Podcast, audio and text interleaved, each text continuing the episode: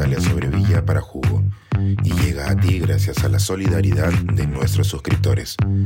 Si aún no te has suscrito, puedes hacerlo en www.jugo.pe.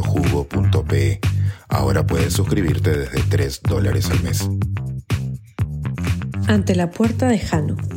Reflexiones mientras brindamos por el último año del Bicentenario.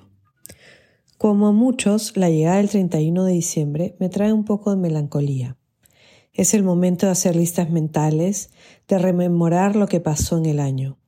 Nos damos la oportunidad de agradecer los regalos que nos dio la vida, esos momentos hermosos e inesperados, los amigos nuevos que no sospechábamos que podríamos conocer, los tiempos tranquilos, las oportunidades de viajar y de aprender, pero también nos toca pensar en lo que nos sorprendió y no para bien, en lo que nos costó, cansó, amargó y entristeció.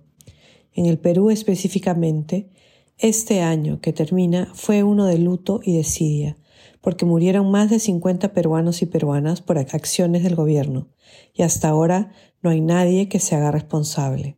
Y según parece, las cosas seguirán igual por más tiempo. Así, el 2023 deja como saldo la persistencia de la injusticia y de la impunidad. No solo la más reciente, ligada a los sucesos de inicios del año, sino también la ilegal e ilegítima salida de prisión del expresidente Fujimori, algo de lo que parece nadie quiere hablar. Sin embargo, es de reconocer que los últimos días de cada año son momentos bisagra en los que también nos entregamos a imaginar las nuevas posibilidades que se abren tras las doce campanadas. Antiguamente se representaba al último día del año con el dios Jano, quien tiene dos rostros de perfil, uno que mira hacia atrás y el otro que mira hacia adelante.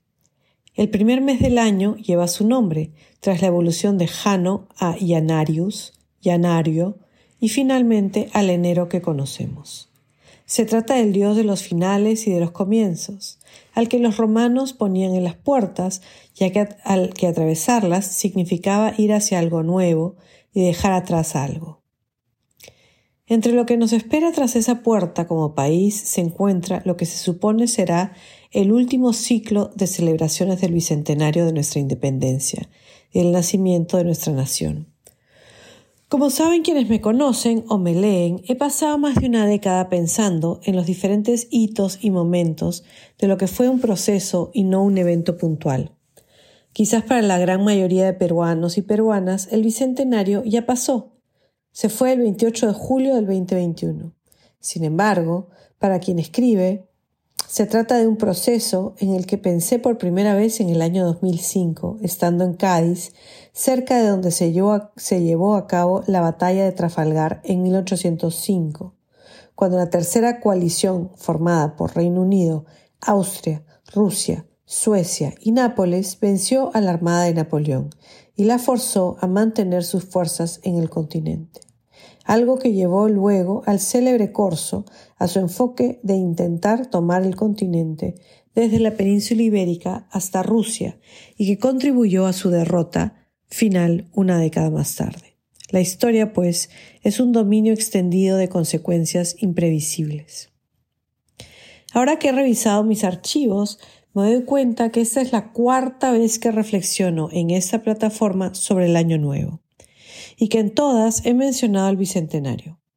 Esta vez, mientras retrocedo a inicios de 1824, me doy cuenta de que en aquel convulso 1823 ningún habitante del territorio peruano sabía lo que traería el nuevo año, y menos aún podía intuir que las batallas finales por la independencia se darían en Junín y Ayacucho, después de casi 15 años de guerra. Nadie podía imaginar que algunos realistas tosudos se quedarían en el Real Felipe hasta las últimas consecuencias y que no lo dejarían hasta enero de 1826.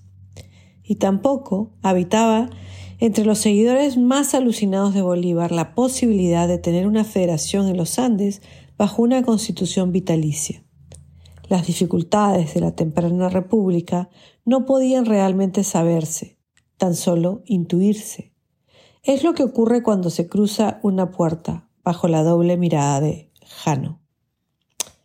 Rememorando ello, quizás convenga recordar que la incertidumbre y la esperanza siempre han acompañado a quienes han brindado el 31 de diciembre a lo largo de la historia.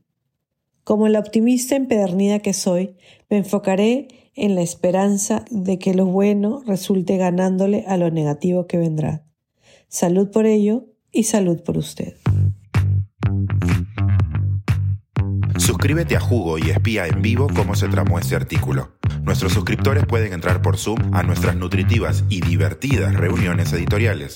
Suscríbete en www.jugo.pe.